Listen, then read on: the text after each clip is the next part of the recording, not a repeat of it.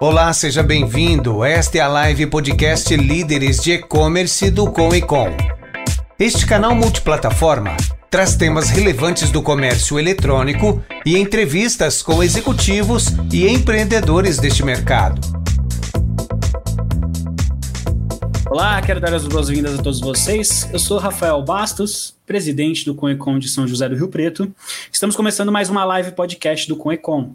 Na nossa conversa de hoje, nós falaremos com o Daniel Bender, que é jornalista especializado em e-commerce. Antes, porém, é importante lembrar vocês que o Comitê de Líderes de E-Commerce é o maior grupo de empreendedorismo, networking e aceleração do comércio eletrônico do Brasil. Reúne executivos com o objetivo de fortalecer na presença digital é, em eventos como esse, que vocês estão vendo, com ênfase no e-commerce através de experiências é, então, quero pedir para vocês que siga o Conecon nas redes sociais, arroba Oficial, é, e também acompanhe nosso site, www.conecon.com.br, porque lá a gente atualiza sempre todos os eventos, como essa live, por exemplo, ou qualquer evento presencial, ou mesmo conteúdos sobre comércio eletrônico. Esse é o nosso episódio número 53, estamos no mês de dezembro de 2021, o ano está acabando, passou bem rápido. No, nosso formato é multiplataforma e você pode assistir ao vivo aqui pelo YouTube, ou então depois você pode ver a gravação, que também vai ficar aqui no YouTube. Ou ainda você pode nos ouvir nas principais plataformas de podcast e também no nosso site www.comicom.com.br podcast. Agora eu vou chamar o nosso convidado. Fala, Daniel, tudo bem? Olá, boa noite, Rafael, tudo bom? Prazer estar aqui tudo contigo. Certo. Conversar sobre e-commerce é uma coisa que eu gosto muito.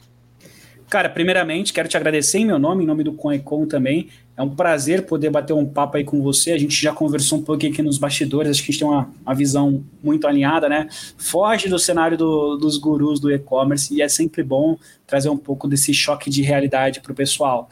É, e falando no pessoal, quero aproveitar para dizer a vocês que nosso formato é multiplataforma, você pode nos fazer perguntas, tá? Então, se você estiver no Facebook, se você estiver no YouTube ou no LinkedIn, você pode enviar aí a sua pergunta que a gente responde por aqui, tá bom? Então, fica aberto aí para vocês poderem fazer suas perguntas. Daniel, para a gente iniciar, eu queria que você contasse para o pessoal um pouquinho da tua trajetória aí, como é que você entrou nesse cenário de marketing digital, depois nesse cenário de e-commerce. Eu sei que, que você entrou até antes né, do, do e-commerce, você começou a trabalhar com, com a internet. Então, conta um pouquinho da tua jornada aí pra gente. Uh, nessa telinha pequena não dá para ver, mas eu tenho alguns cabelos brancos, tá? Então é o seguinte, o... comecei lá.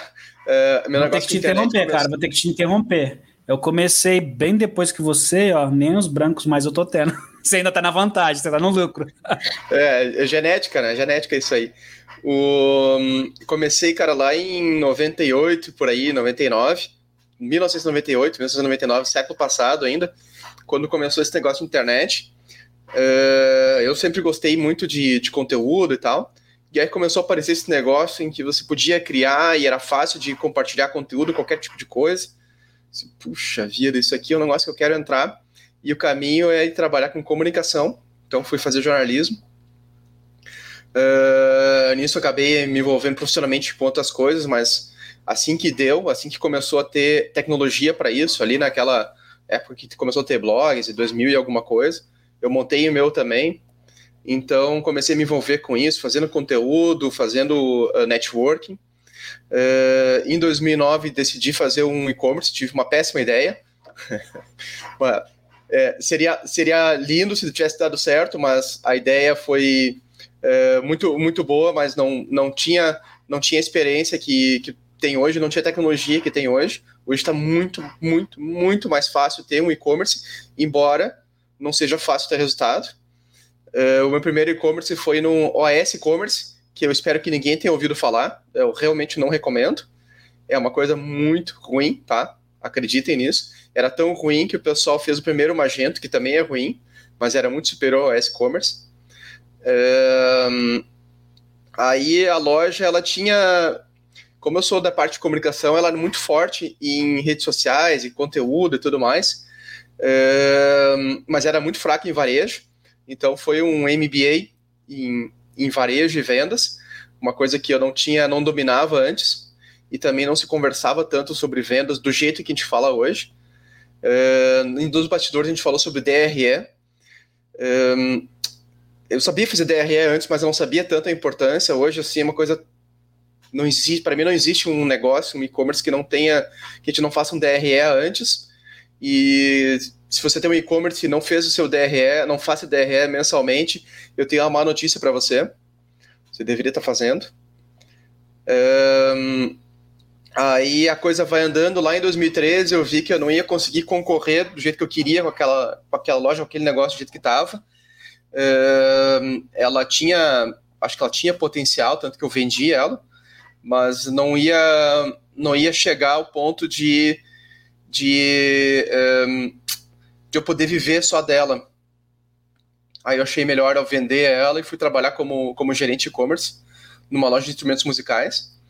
E aí foi um, um, um, negócio muito diferente, porque lá é uma empresa que tinha cultura de vendas, mas não tinha cultura de internet, então acho que eu me encaixei bem. Uh, lá eu tive uma experiência incrível de vender um de vender piano e caixa de som. Uh, vendi, consegui fazer uma venda de uma mesa de som cara, de 60 mil, 65 mil reais pela internet. Uh, então, assim, foi uma coisa muito legal. Depois, em 2015, fui trabalhar com cupons de desconto, que também me, me permitiu, assim, um aprendizado na parte de performance e, e de programa de afiliados que eu não, que eu tinha, tinha um certo conhecimento, mas não tinha uh, nem de perto a, a, noção do tamanho disso, da importância disso.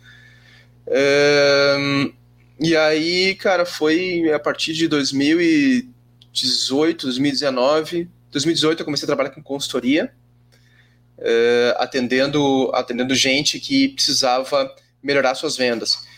Ali, vamos chamar dizer que eu estava tava, uh, quase amarrando o cachorro com linguiça, Hoje a consultoria está bem mais estruturada, no sentido uh, metodológico da coisa. Uh, tem, um, tem um passo a passo mais claro. Antes eu falava assim, cara, meu objetivo da consultoria é que você não seja mais meu cliente, que você não precise mais de mim. hoje, hoje eu sou um pouco mais comercial com meus clientes, então meu objetivo é que você tenha lucro.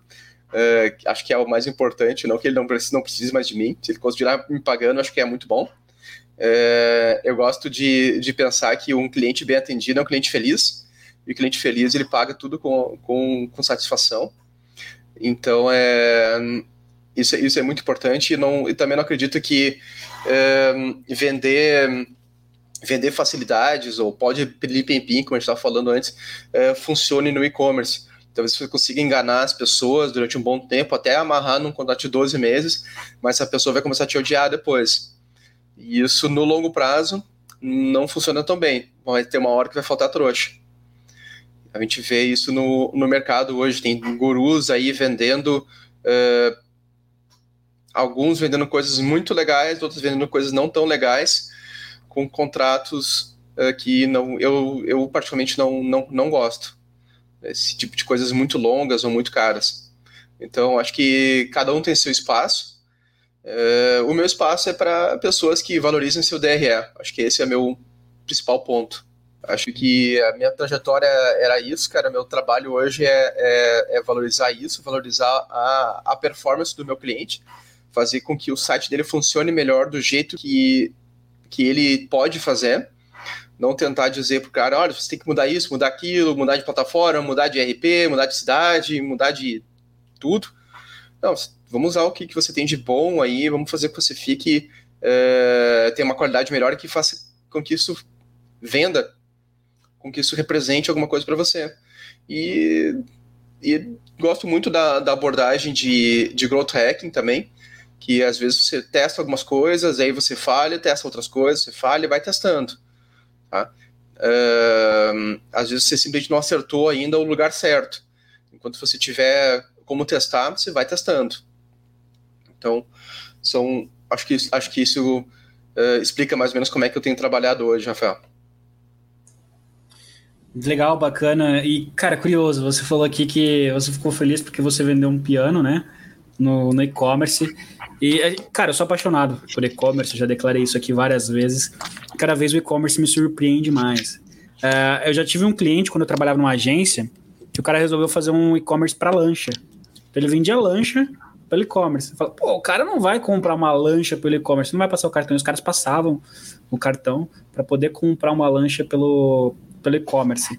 É, uma das coisas que eu fiquei mais pasmo Foi, foi aqui, inclusive, num, num episódio que me falaram sobre venda de peixes por e-commerce.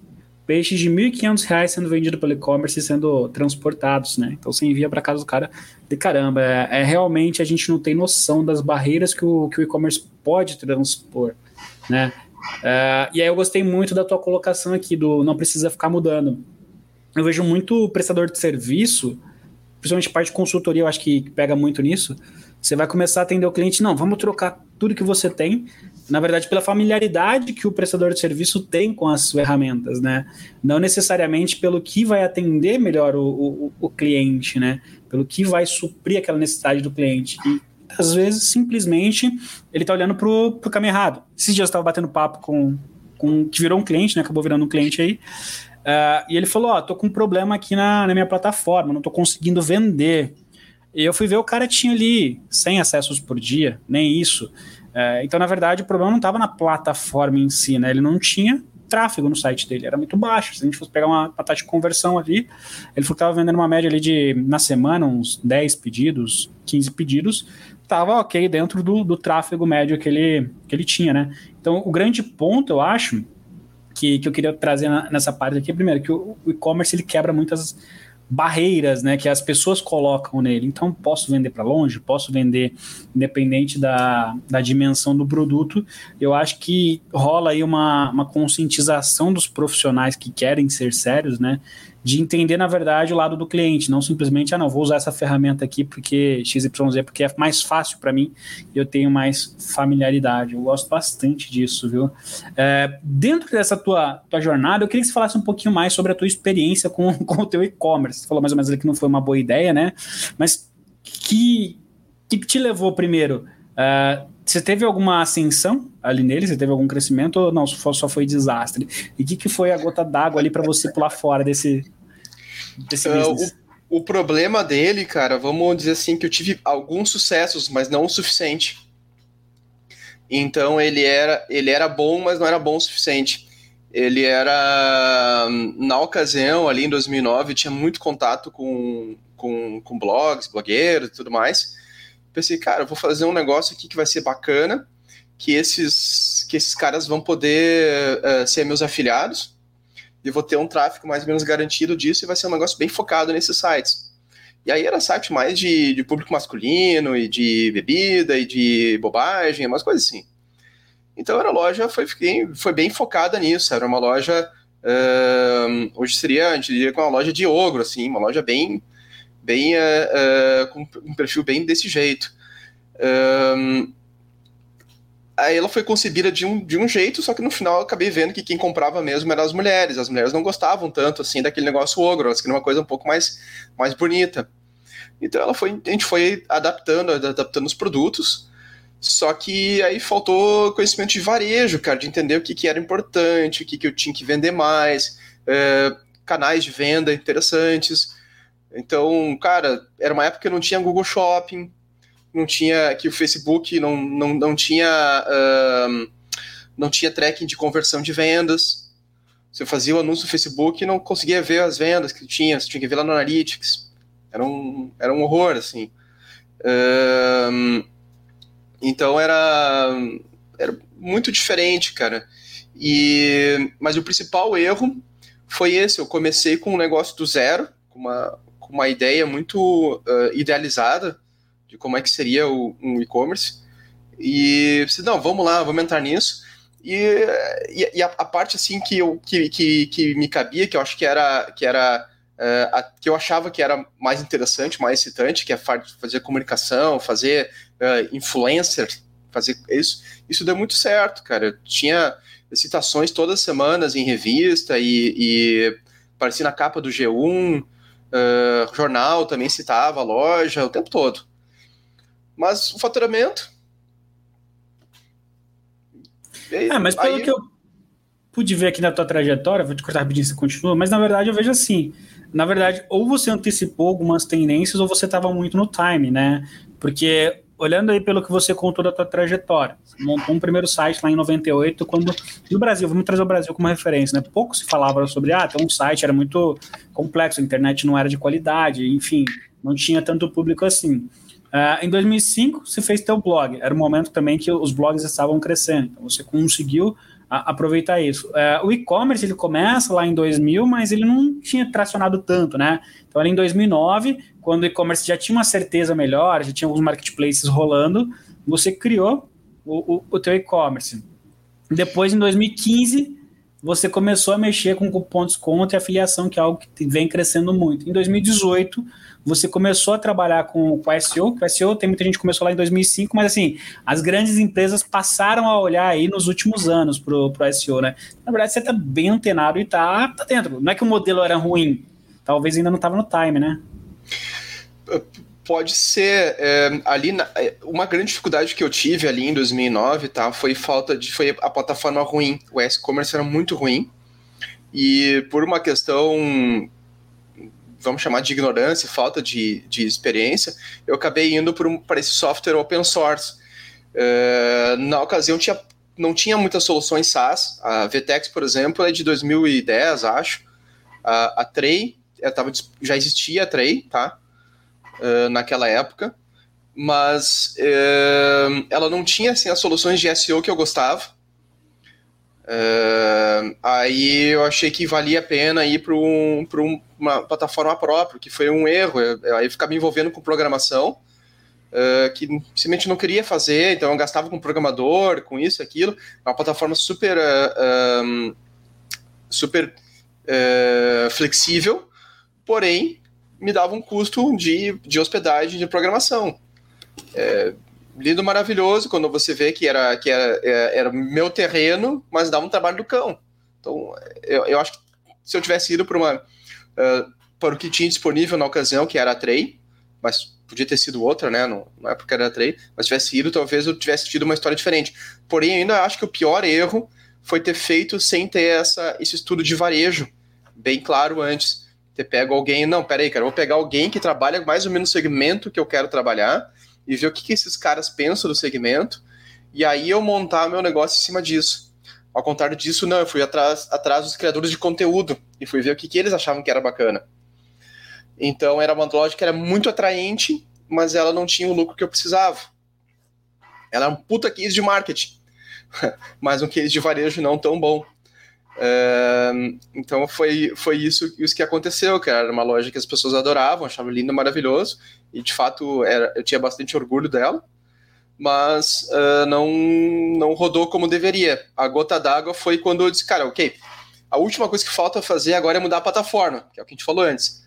Eu tinha trocado para o e-commerce para uma plataforma própria, a plataforma própria tinha seus limites, eu disse, não, agora eu vou para uma SaaS, agora tinha SaaS. Aí em 2012 tinha uma SaaS bacana, eu fui para Moving na ocasião. E a Moving era top, era bacana tudo mais, show de bola. Só que simplesmente não, eu não conseguia chegar no, no, nas vendas que eu queria. E para chegar nas vendas que eu, que eu realmente precisava, eu precisaria ampliar o estoque, e aí eu não ia ter eh, capital para isso. Ah, quer saber? Foda-se essa merda. Chega, eu vou vender. Eu vou vender ou fechar. Eu acabei conseguindo vender, o que foi muito bom. Um, mas é, foi uma foi um aprendizado muito muito legal, muito muito foi ruim, foi difícil, mas a gente aprende, né? Nos piores momentos a gente aprende. Então isso isso isso aconteceu, eu sei como é que é na dor de, de não ter lucro no final do mês. Eu tive vários meses assim. uh, e, e mesmo fazendo um trabalho que era, que era muitas vezes referência, que as pessoas achavam incrível. Então, o, tive experiência de SEO para e-commerce lá. As piores experiências de SEO para e-commerce eu tive foi lá, porque eu conseguia basicamente colocar a loja em qualquer termo que eu quisesse.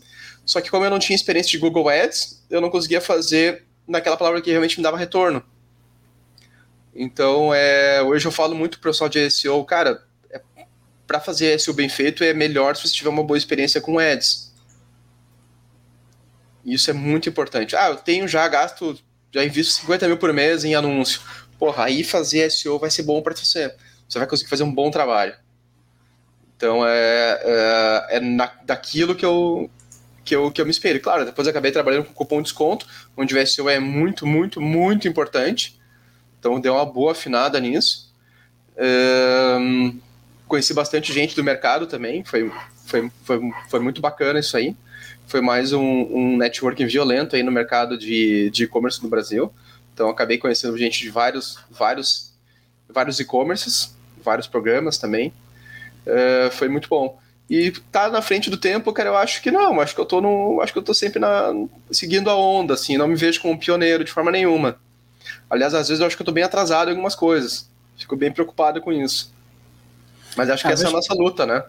Acho que é muito ponto de referência, né? Que é aquela coisa, se você for ver, tem gente agora que está se conscientizando para coisas que lá atrás já deveria estar tá, uh, tá rolando. Uh, cara, eu vi uma, uma colocação, do, até um episódio que tem aqui do, do Rafael Hess, que ele falou o seguinte: tem muita gente hoje em dia que lê um livro e faz um curso.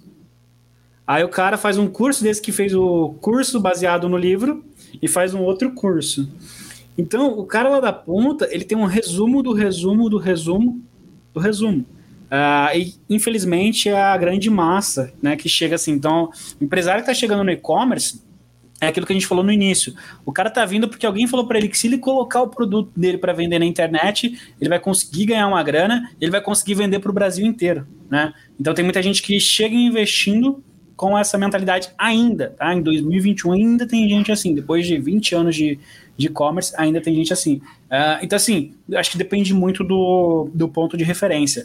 Uh, e eu queria emendar uma pergunta em algo que você falou, que eu acho bem importante, tá? Uh, primeiro, você falou que a, é importante ter um DRE mensal, né, para você conseguir ver realmente ali o teu e-commerce, e você me falou também que a questão do teu talvez não sucesso ali na, no e-commerce naquela hora, é porque não te gerava tanto lucro, né? Então não te gerava o, o dinheiro que você precisa. É uma dificuldade muito grande de quem procura com a Ecol, de quem me procura também no, no particular para consultoria, é, é, porque a pessoa não consegue ganhar dinheiro no e-commerce. E muitas vezes ele acha que ele está vindo para um terreno onde se é muito mais barato, né? Então vende-se ainda a ideia de que o e-commerce é muito mais barato que a loja física. Uh, eu costumo falar o contrário, ó, você tem que tomar cuidado porque o e-commerce pode ser muito mais caro uma loja física, porque às vezes você envolve vários percentuais, você tem vários sócios ali do, do teu negócio, né? Então eu queria saber a tua visão sobre esse ponto aí de, de DRE, de finanças e tudo mais. Um, eu faço para para entender o que está acontecendo, eu sempre monto um, um DRE uh, simplificado do, do meu cliente, uh, então, para entender qual que é o custo da mercadoria vendida dele, quais são os custos variáveis e qual que é o custo fixo dele. Com base nisso, eu consigo estabelecer qual que é o ponto de equilíbrio dele. E aí, claro, como eu tenho seus custos fixos, eu posso colocar ali, por exemplo, ok, cliente, quanto você quer tirar de lucro por mês? 5 mil, 10 mil, 20 mil? Ah, vou colocar 20 mil aqui na planilha, coloco 20 mil, ah, olha aqui, o ponto de equilíbrio é 153 mil. Você tem que chegar nesse valor para você conseguir chegar nos 20 mil que você quer, quer ganhar de lucro. Você está faturando hoje 3 mil, então você está muito longe. Você entende que é, é, você não vai conseguir chegar lá rapidamente, nesses 150 mil, mesmo porque você não tem 400 mil em estoque para vender 150 mil por mês. Então, o, a minha abordagem é muito, é, é muito seguindo os números e dizendo para o cliente a real, cara, você vai vender, para você vender 100 mil reais por mês, você precisa ter estoque, um estoque compatível. Você precisa ter uh, uma mídia compatível. Você não vai vender 100 mil reais por mês com 500 reais de, de Google Ads. Não vai acontecer isso. Ah, mas o SEO, assim, cara, esquece SEO por, por um momento. É importante? Claro que é importante. Mas para acelerar o seu negócio no início, você vai ter que fazer um monte de coisa. Quando você quiser fazer coisas mais. Uh, uh, quiser ter mais uma, uma sustentabilidade do seu negócio, você já tem uh, uma boa noção de qual que é essa curva A, você tem uma boa noção de quem que é o seu cliente, cara, é hora de investir pesado em SEO. Até ali você vai fazer o básico. Você vai fazer boas descrições de produto, bons títulos de produto, cara, e, e deu, tá? Talvez uma que, outra coisa você vai fazer também. Uh, algumas descrições de categoria e deu. Fora isso, cara, você tem que trabalhar mesmo com performance. Você tem que chegar no seu ponto de equilíbrio. Loja que não chega no ponto de equilíbrio é uma loja zumbi ela não tem motivo de ser. Ela não dá lucro. O motivo da loja dá lucro. A gente estava falando sobre, antes sobre as, as empresas que não dão lucro. Pô, o cara tem um outro objetivo maluco lá de valuation, de vender para alguém. cara, legal, bacana, cara, mas e se a Netshoes não, fosse, não tivesse chego a, aos uh, 50 milhões por ano, aos 100 milhões por ano em vendas? Ela simplesmente ia quebrar e ia deixar todo mundo no prejuízo. É, cara, eu acho uma história muito infeliz isso, sabe? Você, você fica no prejuízo como empreendedor, o funcionário fica no prejuízo como empreendedor, como, como funcionário, no salário que eles perdem. Uh, os fornecedores ficam no prejuízo. Só quem ganhou marginalmente foram os clientes por ter comprado produtos mais baratos. Cara, isso não é uma história feliz. Ninguém ganha quando uma empresa quebra. Então, é, é uma coisa muito, muito até ideológica minha. Cara, você tem que dar lucro. Você tem que dar lucro. Ponto. Algo que eu acho também bizarro é que, assim, você citou Netshoes, eles perderam o time, né, também da venda. Eles tinham uma valorização muito grande, acharam que iam valorizar muito mais, só que entrou outros players no mercado, o mercado ficou mais concorrido, a valorização caiu, a dívida aumentou demais, então os caras colocaram muito menos no, no bolso ali no, no final, né?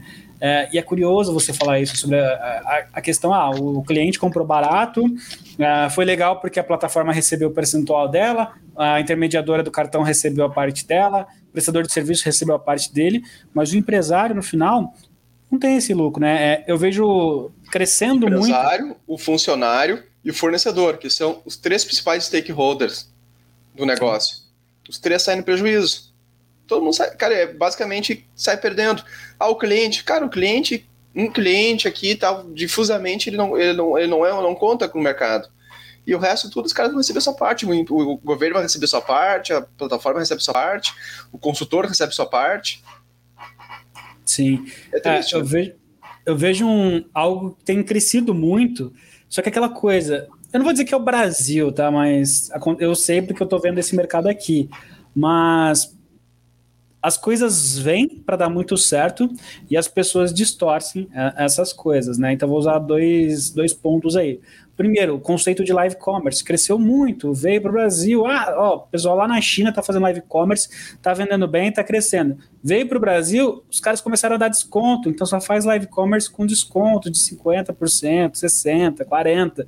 Então, o lojista vai, fica lá duas horas fazendo live, uh, faz 500 sacolas que alguém vai ter que embalar, depois um funcionário vai ter que embalar, ele vende lá seus 100, 200 mil reais às vezes numa live Porém, quando ele vai ver, ele não teve lucro. Se for ver, ele, foi, ele teve ainda prejuízo em cima daquelas vendas, né? É, é um outro conceito também da Black Friday. Uh, todo mundo se sente na necessidade de entrar na Black Friday e às vezes o lojista não tem estoque para entrar. Não faz sentido para ele, não vai dar lucro, só vai dar prejuízo e muito trabalho, né? Então é um ponto também que o pessoal faz de uma forma muito errada, na minha percepção.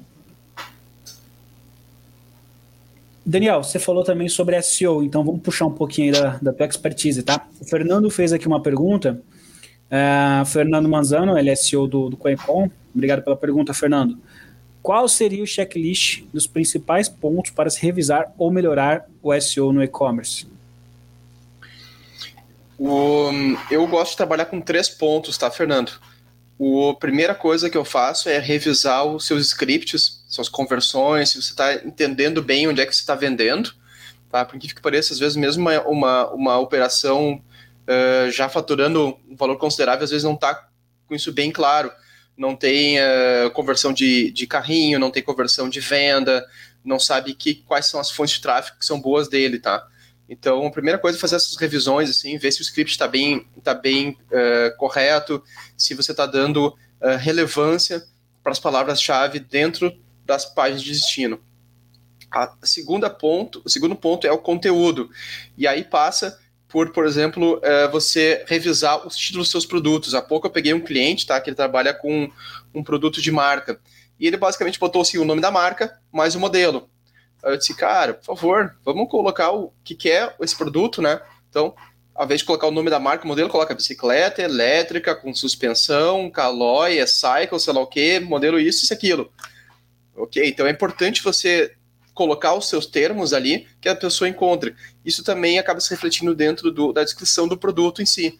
Se o produto, se o cliente procura pelo produto, dependendo do tipo de produto, as pessoas não procuram pelo produto, tá? Moda normalmente não se procura, não se procura tanto pelo produto, mas pela categoria. Uh, então, se é importante que, que o produto seja bem, bem feito, você vai lá e fazer uma descrição bacana dos seus produtos. você evidentemente vai priorizar pelos produtos que são só curva A. Terminou sua curva A, você vai para a curva B. Você não vai ficar, não vai perder tempo otimizando pangaré, né? Você vai otimizar campeão de vendas. Vai fazer descrições de 2 mil palavras do produto que você vende para caramba, não daquele que é pangaré. Ah, mas esse produto não vende, não vende nada, eu vou fazer SEO nele. Não, aí você é burro. Você não vai fazer otimização onde você não vende, vai, vai otimizar onde você tem dinheiro na mesa, tá? Esse é o ponto. A terceira coisa, a gente começa a fazer off-page, que é basicamente link building. Depende do, de cada loja, a gente pode fazer uma estratégia diferente de link building, tá? Então, eu, por, toda meu, meu, uh, minha experiência, assim, eu gosto de trabalhar bastante com redes sociais. Eu também trabalho uma parte com, com conteúdo, com redes de conteúdo, para gerar link building de qualidade, tá? Mas cada um tem uma forma de fazer. Uh, link building costuma ser o calcanhar de Aquiles, então, às vezes, você tem uma, uma, um, um uma, uma segmento que é muito competitivo no SEO, você começar a ver se os seus clientes, seus concorrentes têm bastante backlinks e buscar ter uma, um, pelo menos uma quantidade similar a eles para você concorrer de igual para igual com eles. Então, essas três coisas, tá? Uh, a parte técnica, scripts e tudo mais, a parte de conteúdo e a parte de links você tem que fazer. Legal. Eu lembro que no, um pouco antes da gente começar aqui, a, é, a gente falou sobre a questão da conscientização do, do SEO e você citou, né? Que às vezes dá para trazer isso para dentro de casa, enfim, é algo que dá para se executar. E nessa linha, eu quero puxar uma, uma, segunda pergunta aqui, que é da Mieko, também é membro do CoinCon São Paulo, que ela fala o seguinte: se tem recurso limitado e se tem muita SKU, por onde você começaria o trabalho de SEO? On-page ou off-page? Prioriza produtos, prioriza categorias, pensando em um negócio já amadurecido? Eu acho que a resposta acaba sendo muito parecida, tá? A gente. Você vai priorizar naquilo onde você tem vendas. Então vamos lá, você tem uma loja que vende um monte de coisa. Qual que é o produto que eu mais vendo? Ah, o produto que eu mais vendo é, sei lá, guarda-chuva você vai começar nas suas, seus guarda-chuvas, sua categoria de guarda-chuvas, seus produtos de guarda-chuva, nos seus guarda-chuvas que você mais vende. Depois, aqueles produtos que têm a ver com guarda-chuva. Você vai priorizar isso aí. Uh, ah, mas é produto ou categoria? Cara, de novo, depende, tá? Se, se a sua loja, uh, se o seu tipo de produto, as pessoas buscam pelo produto, por exemplo, televisão, celular, essas coisas, bicicleta, as pessoas buscam pelo produto. Mas uh, vestido, calçados, uh, decoração, as pessoas procuram pela categoria. Então você tem que entender qual que é o tipo de comportamento do seu cliente. Tá? Cada cliente vai ter um tipo diferente de, de, de, de, de fazer as suas buscas. E, de novo, a, a, é importante entender que o SEO ele é uma preparação do site para receber o cliente. Então você tem que pensar, projetar que tipo de busca a pessoa vai fazer, como é que ela vai escrever na busca na, lá no Google, e você uh, priorizar aquilo onde você vai ter mais clientes comprando, tá? Uh, num negócio de amadurecido, você tem a vantagem que você entende muito bem qual que é essa curva A, que é um, é um erro muito frequente de quem quer fazer SEO no início do, do, do, do negócio. Ah, qual que eu vou fazer, Daniel? A categoria A ou a B? Cara, qual você vende mais? Então vai isso. Onde está seu dinheiro? Uh, até é melhor dizer, cara, viu? Viu, Mieko? É, é melhor pensar qual que é a categoria que é a pessoa mais rentável. Dependendo do seu negócio, ainda pode ter uma diferença muito grande de rentabilidade. Uh, tem produtos que você tem uma rentabilidade muito alta, outros que não tem tanto. Tem produtos que tem muito, muito volume de busca, outros produtos que não tem tanto. Então, eu, eu gosto de pesar isso. O que, que você tem mais, mais chance de ter vendas? Legal, legal. Eu vou trazer mais uma pergunta aqui da Ana para o Silk. Ela também é membro do CoinCon São Paulo ela é gerente da Chafa, é, é um marketplace voltado para moda. É, e o que ela perguntou é o seguinte: você poderia, Daniel, dar um, um exemplo do título de produto bom para SEO? O título de produto bom para SEO tem as palavras-chave que o cliente procura com intenção de compra. Ah, então, no caso de uma loja de moda, tá, é muito comum a pessoa procurar uh, o tipo de, mais ou menos a categoria, com mais ou menos o tecido que ele quer, Tá? Ah, eu quero um vestido de, uh, de linho, uh, tipo, sei lá, com vinco, alguma coisa assim. ele vai, as pessoas vão fazer algum tipo de, de, de, de busca do jeito que elas podem descrever. Um erro muito frequente nas, na, nas lojas é, é escrever como especialista. Então você é especialista, você sabe muito bem o nome daquelas coisas todas, mas o seu cliente não sabe como é que é. Uh, um exemplo que eu gosto muito de citar é que para os fabricantes de geladeira, aquele produto na verdade não é geladeira, é refrigerador. Mas para o cliente, o cliente compra geladeira, o cliente não compra refrigerador. Ele busca geladeira, você vai, vai, vai ver na, no, no SEMrush ou mesmo no Google, você vai ver que a tendência de, de geladeira é 10 vezes maior que refrigerador. Então você precisa colocar o termo geladeira no seu produto. E o mesmo vale para pro seu, pro, pro, os seus produtos aí. Uh, tem um bom exemplo de moda de uma loja de camisas que ela todos os produtos ela tinha colocado o nome de t-shirt, t-shirt isso, t-shirt aquilo e tal. Assim, cara, vamos lá. O que, que você está vendendo? Estou vendendo camisetas. Tá, mas aqui está escrito t-shirt. Ah, pois é, que é camiseta em inglês. Tá, mas como é que o seu cliente procura? Ah, meu cliente procura blusa. Então, nem, nem camiseta, nem t-shirt. A pessoa procura blusa, porque é, é mais cliente feminina. Tá, então, né, né, amiga, como é que você vai colocar o seu título? Você tem que colocar o termo que a pessoa busca. Senão não vai funcionar. Tá? Uh, e isso varia de produto para produto. Tem produtos que vão ser descrições mais longas, tá? Eu gosto muito do, da, da linha branca, do jeito que as pessoas escrevem. Você vai ver lá uma geladeira, uma TV, ela tem até quantos USB tem na porra da TV zero importância, mas tá lá. Tá lá. Você vai ver um, celular, os caras colocam tudo, cara, qual que é o processador, tá tudo lá, tá? Uh, tem coisas que são importantes para o cliente, tem coisas que não são. Então, você tem que escolher bem o que, que você vai colocar ali. Normalmente, uma, num e-commerce que tem muitos produtos, isso acaba ficando meio repetitivo mesmo, tá? É, é, é normal, é normal, tá? Aí cabe a, a, a, você, como, como varejista, entender o que, que é mais importante para o cliente que compra, como assim? Cara, não se trata de volume de busca, se trata de volume de compras. O cliente, vamos, vamos voltar para o exemplo da t-shirt versus blusa versus camiseta. Qual que é o cliente que mais compra da sua loja? O cliente de t-shirt, de blusa ou de camiseta? Você tem que saber disso. Qual que é o termo que mais vende na sua loja? Porque daqui a pouco a sua loja é uma loja de blusas, não é uma loja de camisetas. Loja de camisetas é outra coisa, é outro tipo de, de produto embora tecnicamente seja uma camiseta.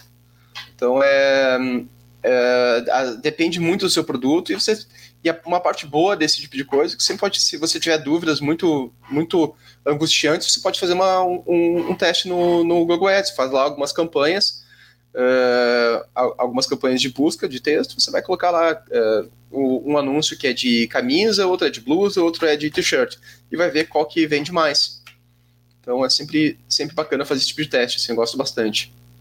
Vou puxar aqui um gancho da, da Mieko, que ela falou o seguinte, ó, usava em e-commerce que trabalhei, geladeira barra refrigerador. No... O título é muito ruim? Não, é, é, eu não acho ruim. Na verdade, eu faria isso, tá? É, quando eu trabalhei numa loja de, de instrumentos musicais, eu fiz isso, tá? A gente trabalhava com acordeon. Acordeon em São Paulo, gaita no Rio Grande do Sul, sanfona no Nordeste.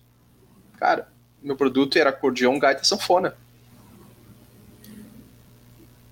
E é isso que temos para o momento. E eu vendia nos três, nos três, nas três regiões, Sul, Sudeste e Nordeste. Então, uh, a gente tem que entender que tem duas coisas, tá? Tem a busca pelo cliente e tem o que, que eu quero ser eu quero ser o cara que vai fazer tudo pelo SEO, vai colocar todos os termos e tal, eu vou fazer ultra otimizado, ou eu vou manter o meu, a minha característica, o meu branding. Afinal, quem que eu sou? Eu sou uma loja de moda ultra chique, então daqui a pouco eu vou usar só t-shirt, porque é, é o que as minhas, minhas clientes esperam de mim. Eu vou, nem vou usar isso, vou usar a chemise, foda-se. Então, depende de quem você quer ser, sabe? Uh, eu, é por isso que eu gosto de falar o, o SEO como um, um, uma dependência à sua estratégia, da tua, sua visão estratégica. Quem que eu quero ser? Eu quero ser a loja de refrigeradores ou a loja que é geladeira e refrigerador? Cara, normalmente, a maior parte dos, dos bazares, eh, das lojas de, que vendem linha branca, elas não estão nem aí, cara, elas vão usar geladeira e refrigerador no título. E essas são essas que vão usar um monte de termos na, na, no nome de TV e tá tudo certo, é o que o mercado faz. Não, eu não acho ruim. Legal. Uh, a Mieko que tem mais uma pergunta. Mieko, eu não sei se eu entendi muito bem, tá? Mas ela falou, ó, uh, tem uma outra pergunta. Quanto acessibilidade digital ajuda no SEO? Seria parte de marcações para para softwares de leitura, por exemplo, para cego? Eu não entendi muito bem a tua pergunta. Se você tiver entendido aí, pode, pode falar, Daniel. Eu estou tentando ver aqui nas outros comentários que ela fez aqui. Não tem, não tem nenhum que conecta. É, um, tem uma, uma coisa interessante, tá? Que depende do dispositivo onde vai ser, onde vai ser feita a busca. Então, por exemplo, a gente tem uma, um crescimento hoje muito, muito grande de buscas por voz, tá? Então, quando a gente está falando de buscas por voz, a linguagem natural é importante. E às vezes o, o lojista tem o hábito de fazer uma descrição onde ele faz, faz uma descrição em bullets. O que do ponto de vista informacional, é, é, é, tranquilo, é perfeito, tá tudo certo. Mas não é natural, porque a gente não fala em bullets. Se a gente começa a tentar falar naturalmente em, em, em listas assim, a gente já começa a se confundir, já passa do 3 para o 7, aí pula o 8, é um horror, tá? Então, o, a linguagem natural é uma coisa que eu gosto muito de trabalhar, tá? Uh, acessibilidade também vem aquela coisa do uma coisa que tem, tem acontecido de moda hoje, que é, que é a ideia de linguagem neutra. Isso é um erro muito sério, tá? Do ponto de vista de SEO. Porque é, por mais que você diga, ah, mas eu, eu quero ser isso, aquilo, ok, sua posição é a sua. Se você quiser fazer assim, você vai pagar por isso, tá? Porque o grosso do mercado não vai usar esse termo, o grosso do mercado vai usar outra coisa. O grosso do mercado não vai usar essa linguagem neutra. Uh, sem falar que, de novo, o, algumas pessoas não conseguem ler. Tem, o, os sites eles também têm que ter uma acessibilidade para pessoas que são cegas. Se você vai fazer uma linguagem em que uma pessoa cega não consegue usar um, um, um daqueles leitores de texto para ele entender o que, que, tem dentro, ele vai ter dificuldade de, de, de, de, de navegar. Então, uma coisa que eu gosto de fazer, praticamente sempre faço, é usar muito, muito, muito linguagem natural nas minhas descrições quanto mais natural, como a gente fala, é melhor, tá? Então, pensa assim, vai descrever um produto, uh, vamos lá, estou falando de um produto de moda, tá? Qualquer. Uh, ao invés de usar um termo mais técnico, como um toca aveludado, você diz assim, não, toque macio e aveludado. Você tem que usar coisas mais simples para as pessoas entenderem, tá? Nem todo mundo tem faculdade. E muita gente tem faculdade não entende bosta nenhuma também. Então, a gente tem que entender que nosso, nosso, nosso país, no geral, a gente tem muita gente com pouca. Uh, com pouca compreensão do que está de, de, texto, tá? Então, quanto mais fácil for o texto, mais simples e mais natural, melhor, tá? Uh, no, no geral, eu diria para evitar uh, listas e evitar termos muito técnicos, uh, apenas o termo muito técnico. Você pode colocar o termo técnico junto com uma explicação do que, que significa. Tá? Isso, isso é bacana também.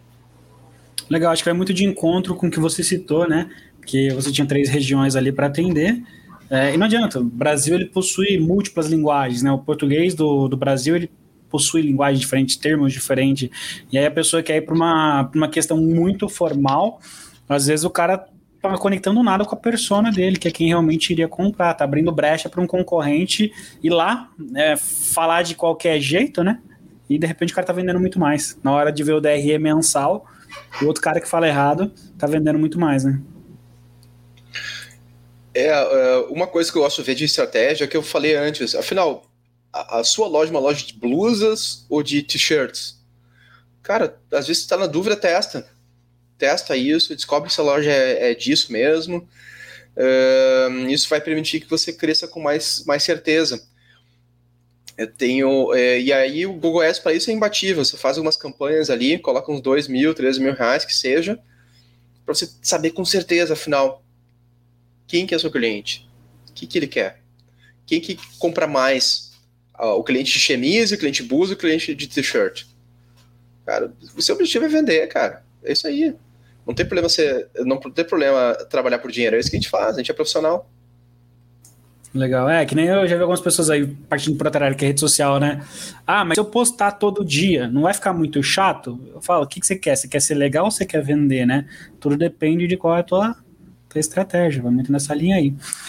O Anderson mandou uma pergunta aqui também. Abraço, Anderson, presidente do CoinCon lá de Porto Ferreira. Uh, como que a pesquisa de voz tem impactado o SEO? Eu, eu já falei um pouco antes, as, as pessoas, principalmente as, as gerações mais novas aí, adolescentes, crianças, estão fazendo muita, muitos comandos de voz nos seus aparelhos, seja computador, celular, ou mesmo essas caixinhas inteligentes, tipo Alexa e, e Google Assistente. Então, elas estão. É, embora hoje eu acho, que, eu acho que elas não estejam impactando tanto na parte do e-commerce, tá? tá é, a gente está criando um comportamento aí. Isso que a gente tem que ver no futuro, pensa que essas pessoas daqui a cinco anos, elas vão estar no mercado de trabalho e vão ter seu dinheiro para fazer suas compras. Então, elas vão usar muito, muita voz, tá?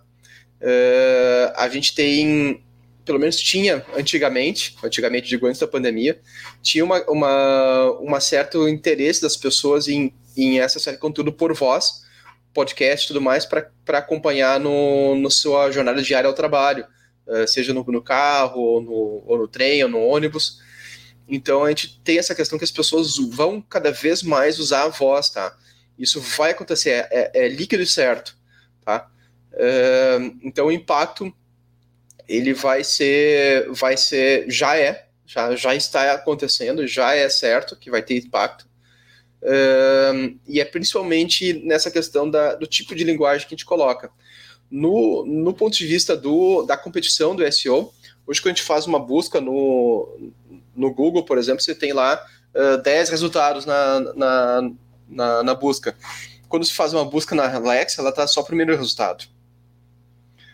Então, é, ela vai, ela vai sim, esse tipo de, de busca por voz, ele vai premiar muito as pessoas que estão em primeiro. Hoje, eu não vejo isso acontecendo para buscas com intenção de compra, tá? Hoje, pelo menos não no Brasil. Mas, como eu falei, isso é um comportamento dessas pessoas que eu acho que é inevitável que vá respingar no e-commerce, tá? Uh, assim como essa questão de live e-commerce que a gente estava falando, eu acho que a voz vai chegar uma hora ou outra e a gente vai, vai dizer assim, agora é a hora da voz. Assim, cara, você já pode se preparar antes, tá? As pessoas já estão usando linguagem natural. A gente tem uh, ferramentas de busca, se tem usado ferramentas mais inteligentes de busca que fazem reconhecimento de texto, uh, quando você faz erros de digitação e tudo mais.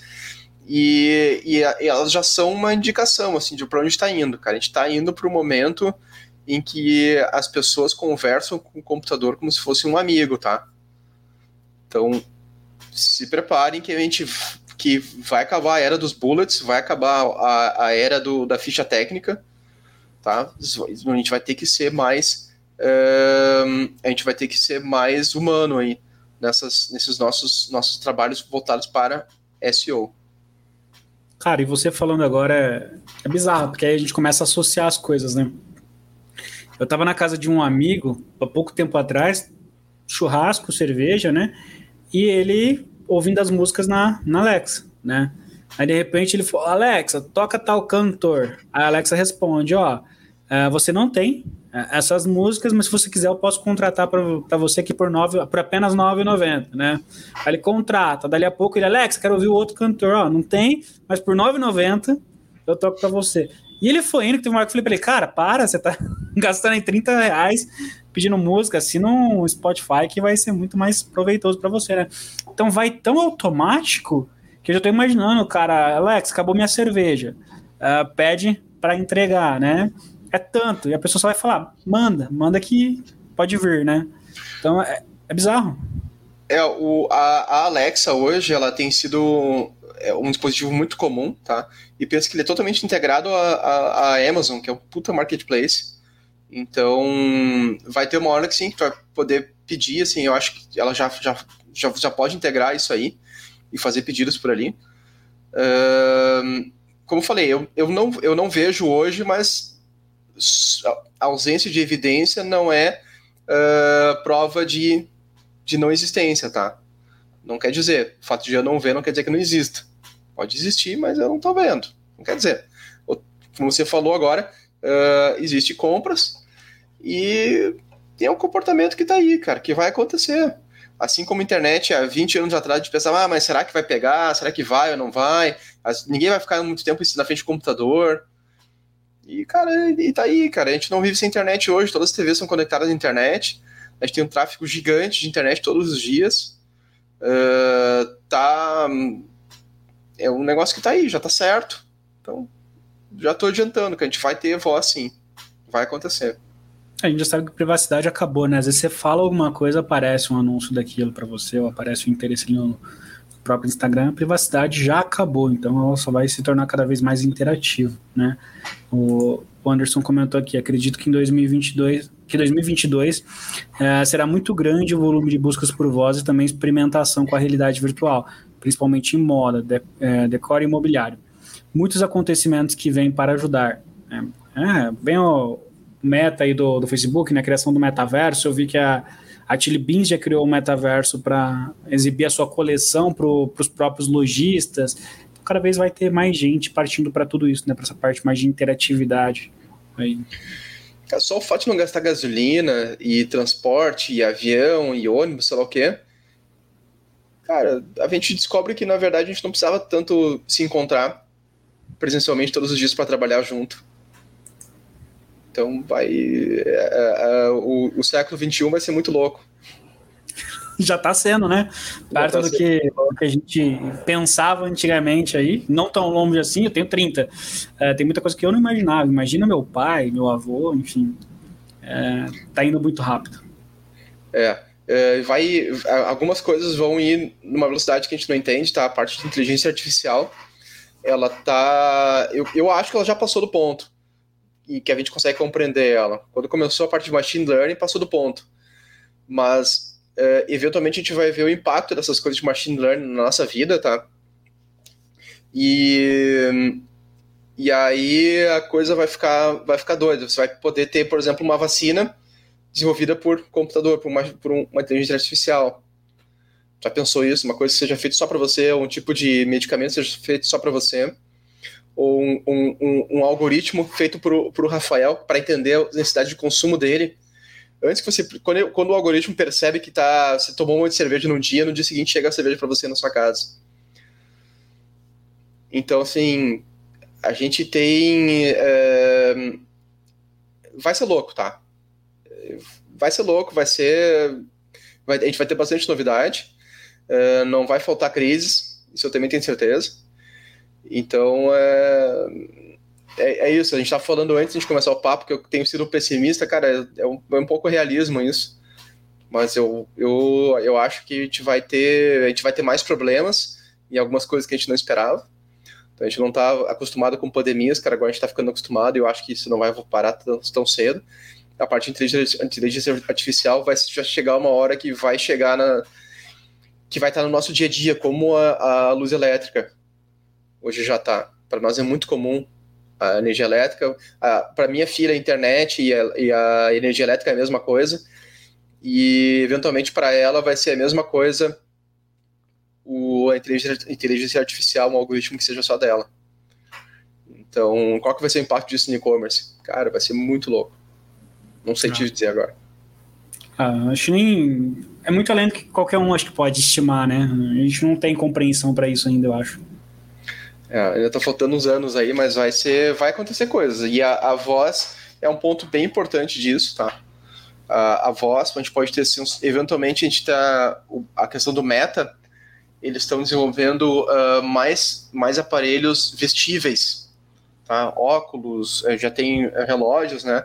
Então, de novo... Luvas também, pode... né? Para sentir, vai simular a sensação de pegar um tênis na mão, por exemplo, com com as luvas que eles estão criando. É, então eles eles eles estão acompanhando a tua vida de um jeito, a máquina está acompanhando a tua vida de um jeito para te proporcionar pro conforto. Então pode acontecer um dia que a gente tem um, um, um e-commerce automático aí, que as coisas simplesmente aconteçam para resolver seus problemas. E você vai adorar. E aí, claro, quem vai vender isso vai ser aquele que está no primeiro, na no primeiro, primeira posição da busca.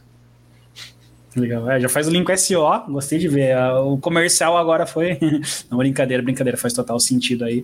E, e a importância, né? A importância de olhar para isso, toda a parte de usabilidade, toda a parte de otimização, é o que você falou, tem que humanizar o e-commerce, né? Não dá mais para ficar como era antigamente. Que você vai lá, é 98% algodão, 2% poliéster e é isso. Isso aí já não, não cola mais. O cliente que comprava isso é porque ele não tinha opção. Hoje é. tem mais ou menos um zilhão de opções se você tratar esse cliente como, como se você fosse a última, última bolachinha do pacote, cara, não vai dar, porque o pacote agora é maior. Ah. Não dá, não vai funcionar. Tudo. Falou tudo. Cara, o papo tá muito bom, mas a gente vai acabar estourando aí muito do, do tempo que a gente tinha projetado de uma hora. Uh, o papo tá fluindo, daria para ficar muito mais tempo aqui. A gente tem uma parte no final da, das nossas lives que é uma espécie de sabatina, tá? Uma, uma sequência de perguntas que a gente faz para poder conhecer um pouco mais do Daniel, para conhecer um pouquinho mais do, do teu dia a dia aí. Bora para essas perguntas, topa? Legal. Vamos. É, primeira pergunta: você tem algum mentor? Se você tem um mentor, você pode revelar quem que é, quem que te inspira ou te inspirou até aqui? Não tenho alguém que eu possa chamar de mentor, tá? Tem pessoas que eu acompanho bastante, um, mas mentor, cara, de, de consultoria não, não tenho, não. Não tem alguém que eu possa, possa dizer que seja isso aí, não. Eu, tem muita gente que eu admiro que eu acompanho, sim. Legal. Quais são as suas fontes de informação do dia a dia? Onde que você busca informação diária? Um, eu a, a informação para negócios, eu normalmente eu busco em livros, tá? É, ah, mas SEO e livros, Daniel, tudo muito desatualizado. Cara, deixa esse burro, não é isso. Eu falo, falo de estratégia, tô falando de DRE, tô falando de usabilidade, essas coisas assim. Cara, você não vai conseguir ter informação bacana sobre inteligência, inteligência artificial lendo um, um, artigo de mil palavras no Tech Tech Tudo. Não vai acontecer, tá? Não vai acontecer. Você tem que ler um livro sobre inteligência artificial você quer entender sobre uh, estratégia, uh, sobre como é que faz o growth hacking, você não vai entender isso indo num cursinho de growth hacking. Você tem que ler um livro, você tem que ler mais de um livro, você tem que entender o que, que era growth hacking antes de existir growth hacking. Você tem que entender sobre métodos de desenvolvimento que foram utilizados. Você tem que entender sobre o método Toyota de produção para saber como, como fazer as coisas andarem no seu, no seu negócio. Tá? Uh, então, assim, eu tenho um, um sério, seríssimo problema com conteúdo de, simplesmente disponível na internet. O cara vai ver no vídeo e tal, e vai se informando pelo vídeo. É muito bom para você ter uma ideia geral sobre as coisas, tá? Mas você precisa fazer uma pesquisa própria em, em fontes validadas de informação. Você precisa ir num especialista, alguém que realmente entenda sobre aquilo. Eu gosto muito de ler sobre psicologia comportamental. Uh, falei de estratégia já falei de estratégia de produção, acho que é importante. Eu gosto de ler sobre uh, essas questões de inteligência artificial e, e, ciências, futurologia no geral, isso é bastante importante. A, a questão de mais específica do e-commerce, eu vou te dizer que a maior parte do meu aprendizado hoje é através de networking, através do que as pessoas estão fazendo aqui e ali, acompanhando nos, nos eventos, tá? Que eu consigo ir de e-commerce. Então, é onde eu acabo vendo as, as pequenas coisas que estão acontecendo, mas o quadro geral sempre vem de livro, tá? Sempre vem de livro. É ali que você vai entender como é que vai estar o mundo daqui a 20 anos, 30 anos. Um, e como que você vai fazer uma estratégia, como é que você vai fazer para testar um público. Eu, tudo tiro de livro. Tudo tiro de livro. Ah, mas não é um livro sobre Facebook Ads? Não, claro que não, né? Facebook, Facebook Ads ou SEO é só uma ferramenta. Se eu não estivesse fazendo SEO, eu estaria fazendo outra coisa, mas o conhecimento é o mesmo. Entende? O carpinteiro tem as ferramentas, ele faz o que ele quiser, ele pode fazer uma casa, uma casinha, uma escada, uma ponte. E é, é esse o ponto que a gente, como profissional, a gente tem que entender. Você tem que ir atrás da ferramenta que você vai poder aplicar em várias coisas, não importa o projeto. Você tem que ser capaz de usar as ferramentas que estão lá. A gente está falando sobre plataformas antes. Uma plataforma boa tem que ser que nem um carro. Um carro você pode entrar no carro da, da Volkswagen, um carro da Fiat, um carro da Ford. Dirigir é igual o carro. Você vai entrar e vai dirigir. Isso tem que ser na plataforma também. Se entra numa plataforma e é ruim de dirigir, a plataforma é uma porcaria. Sinto muito. Outro dia entrei numa plataforma que eu estava acostumado já e eu acho, tô achando ruim dirigir a porra da plataforma. Já, já, já, já tô pensando em tentar convencer a lojista a trocar de plataforma por causa disso. Porque é um carro que tem três volantes e não tem pedal de acelerador.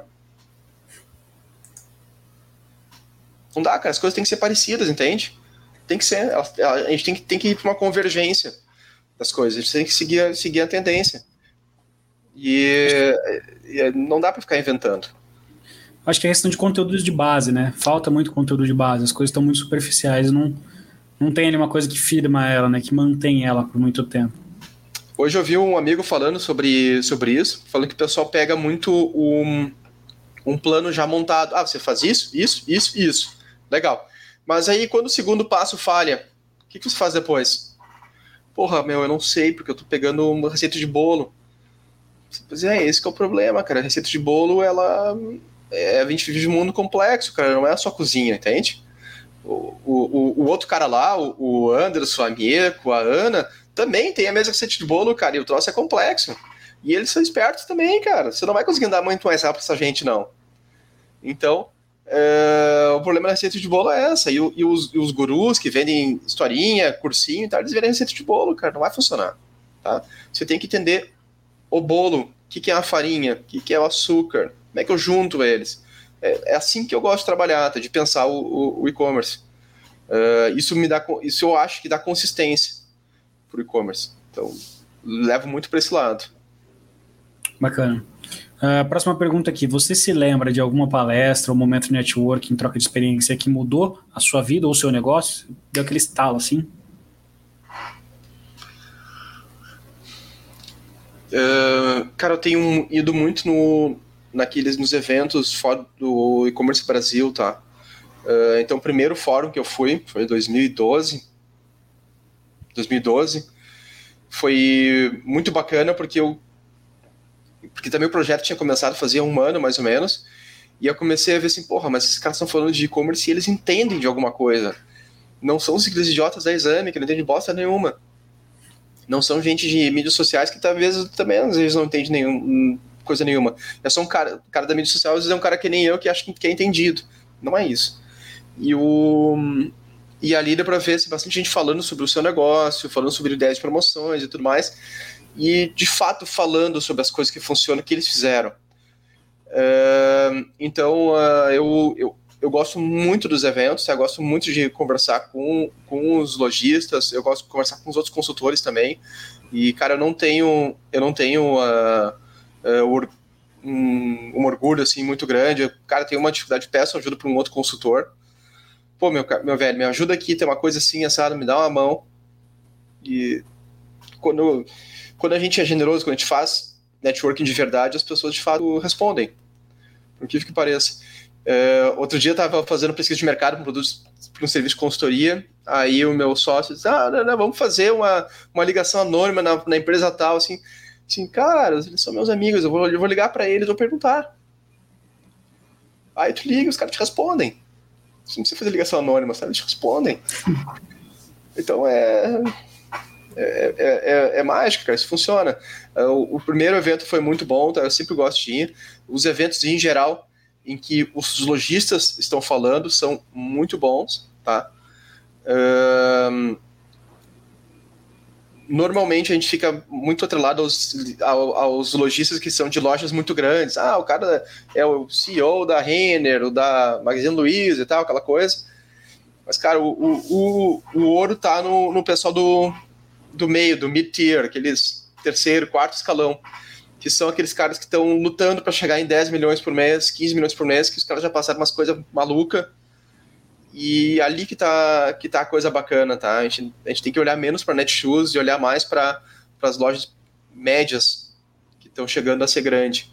Mais para uma. O que, que fez a Kabum ser a Kabum? O que, que fez. O que aconteceu com a Cabeleza? O que aconteceu? Porque a. Uh, Uh, deixa eu ver aqui. Porque como é que é a web continental? Virou um, um marketplace? Essas coisas a gente tem que se perguntar. E às vezes tu chegar no cara e perguntar assim, mas vem cá, o que vocês fizeram? E as pessoas falam. É sensacional. Eu, eu, falo que a gente está no mercado privilegiado nesse sentido, né? Nem todo mundo, mas tem muita gente que está disposta a compartilhar, dividir, sem medo, assim, ah, não vou contar o que eu fiz porque senão você vai fazer igual, né? Tem menos disso, eu acho. Isso é bacana. É, eu, eu, eu por princípio, tá? Inclusive, quando as pessoas me, me contatam para SEO, a gente faz sempre uma, uma entrevista longa. Normalmente eu conto o que, que, é, que, que é feito. Não adianta ficar de segredinho, sabe? Fórmula mágica. É, eu, eu, eu como, se fosse eu, eu desconfiaria muito sério de alguém que tem uma fórmula mágica para fazer alguma coisa. Assim, cara, se é mágico, não deve ser bom, tá? Porque o cara não quer me contar. Então, eu desconfio disso, tá? E desconfiaria de quem faz isso também. Então, eu já falo de uma vez, cara, é isso que eu vou fazer. Se você quer isso aqui, quer, quer, não quer, tudo bem, tá tudo certo. E, e é de novo, é como eu acho que vai dar, vai ser melhor para todo mundo ser transparente e não ficar mentindo aí, vendendo uh, pode pedir pim-pim, que sinceramente eu nunca vi as pessoas voarem com pode pedir pim-pim, então eu não acredito nisso. Compartilha, compartilha a tua visão. Como saideira aqui, qual que seria uma dica de ouro que você daria para o pessoal que está acompanhando a gente? Teve todo o contexto do que você falou. Sei que é difícil dar uma dica de ouro, né? Mas se você pudesse, qual seria essa dica de ouro? Cara, a coisa mais importante do, do, do e-commerce é a gente entender qual é o nosso ponto forte. Tá? Exatamente o que, que faz eu ser, eu ser bem sucedido. Uh, porque as pessoas compram comigo e não com outro. Então, uh, elas compram comigo porque eu estou em primeiro na busca, elas compram comigo porque eu tenho o melhor preço, elas compram comigo porque minhas fotos são melhores. Afinal, o que, que eu sou bom? Ou melhor ainda, o que, que o outro, o meu concorrente, tem de melhor do que eu? Então, a gente tentar buscar o ponto mesmo, o detalhe. E, cara, sempre tem um detalhe que você pode melhorar. Então, você ter uma boa compreensão de que você é bom mesmo, de fato, vai te ajudar. Voltando àquele, àquele caso da blusa versus chemise versus t-shirt. Às vezes, algumas coisas te fazem bom para um tipo de particular de pessoas. Cara, tá ali, esse é o teu grupo, esse é o teu cliente. Não é aquela massa difusa do, da sua persona que você definiu lá, que é mulher de 45 anos. Cara, não é essas pessoas aqui, ó, essas 20 mil pessoas aqui que são desse jeito. E às vezes tá bom, é o que você precisa. É, legal, bacana. Bom, pessoal, acho que vocês puderam ver aqui no nosso bate-papo de hoje, primeira vivência aí do Daniel, né, em todo o cenário de e-commerce que ele já teve. A gente pôde ver que Acho que o, o, grande aprendizado aqui, que é o conteúdo de base, né? Então a gente tem uma base muito sólida. Então, seja no financeiro, fazendo ali uma planilha muito bem feita, muito bem elaborada, não complexa, cheia de, de linhas, mas atendendo todas as questões ali do, do teu e-commerce. Você tendo uma noção mínima ali do teu custo, é, da tua receita e o quanto você quer ter de, de Prolabore, isso já vai te ajudar muito para você projetar o crescimento do, do teu e-commerce. A questão de SEO, talvez do que a gente falou aqui, é, é, ser mais humano, né? Então é tentar comunicar de uma forma mais humana, é, é se aproximar mais do teu consumidor sem querer ficar floreando muita coisa, né? E também que tem muita coisa do e-commerce para surgir ainda. A gente está vivendo aí muitas mudanças, as mudanças estão muito rápidas e a gente tem que se preparar para isso, né? Então, se informar através de livros, através de conteúdos mais profundos, não ficando só ali no, nos conteúdos superficiais, né? E com isso a gente vai conseguir talvez ter muito mais sucesso, não só no e-commerce, mas qualquer negócio que, que a gente for trabalhar. Com isso aqui, eu quero te agradecer, Daniel. Muito obrigado por ter topado participar desse bate-papo, por ter compartilhado um pouco da tua trajetória, um pouco do teu conhecimento aí com a gente. Para mim, agregou muito, tomei nota de muita coisa aqui e tenho certeza aí que pela interação do pessoal também agregou bastante para eles. Então, quero deixar um espaço para vocês poderem se despedir de quem está nos assistindo ou quem vai nos ouvir posteriormente. Um, de novo, quero agradecer o, o, convite, foi um prazer estar aqui, tá? Uh, tenho, sempre estou à disposição para conversar com vocês. E, e é isso. Quem quiser acompanhar, aqui tem o URL do, do meu site, onde tem alguns conteúdos que eu posto lá. O pessoal entra no Instagram, ah, eu quero ver seu Instagram, quero ver seu Instagram. Cara, olha o site que eu coloco conteúdo no site. Eu sou old school, eu sou cara de site, tá? Tem algumas coisas no Instagram que eu coloco lá, mas assim, é muito. É muito forçado, cara. O, o, o site é melhor, tá? Uh, por ali também tem acesso ao grupo WhatsApp, onde eu acabo dando a, algumas dicas, interagindo com, a, com a, o mercado. Então, o, a experiência, cara, eu gosto, sou um cara de conteúdo mesmo, de texto, tá? Você vai lá, lá no site, vai ter coisas lá, vai ter ideias, algumas coisas podem ser úteis para vocês. Se quiser, me pode bater um fio lá, tem meu, meus contatos no site, tá bom? Legal. Para quem está nos ouvindo no podcast, o site é www.so para e-commerce tudo junto. Lembrando que e-commerce com dois M's. .net.br. Então, repetindo, www.seoparaecommerce.net.br. Então, quero agradecer a todos vocês que nos acompanharam até aqui, para você que está nos assistindo posteriormente no, na gravação do YouTube ou nos ouvindo através do podcast, podcast nosso muito obrigado. É, muito obrigado novamente, Daniel, por ter aceitado compartilhar um pouco da tua jornada aí com a gente, um pouco da tua experiência. Uh, e não se esqueçam de acompanhar o Conecon nas redes sociais, arroba Conecon Oficial, e também o nosso site, www.conecon.com.br. E semana que vem, na quarta-feira, teremos mais uma live, podcast, então encontro todos vocês lá. Um forte abraço e até a próxima.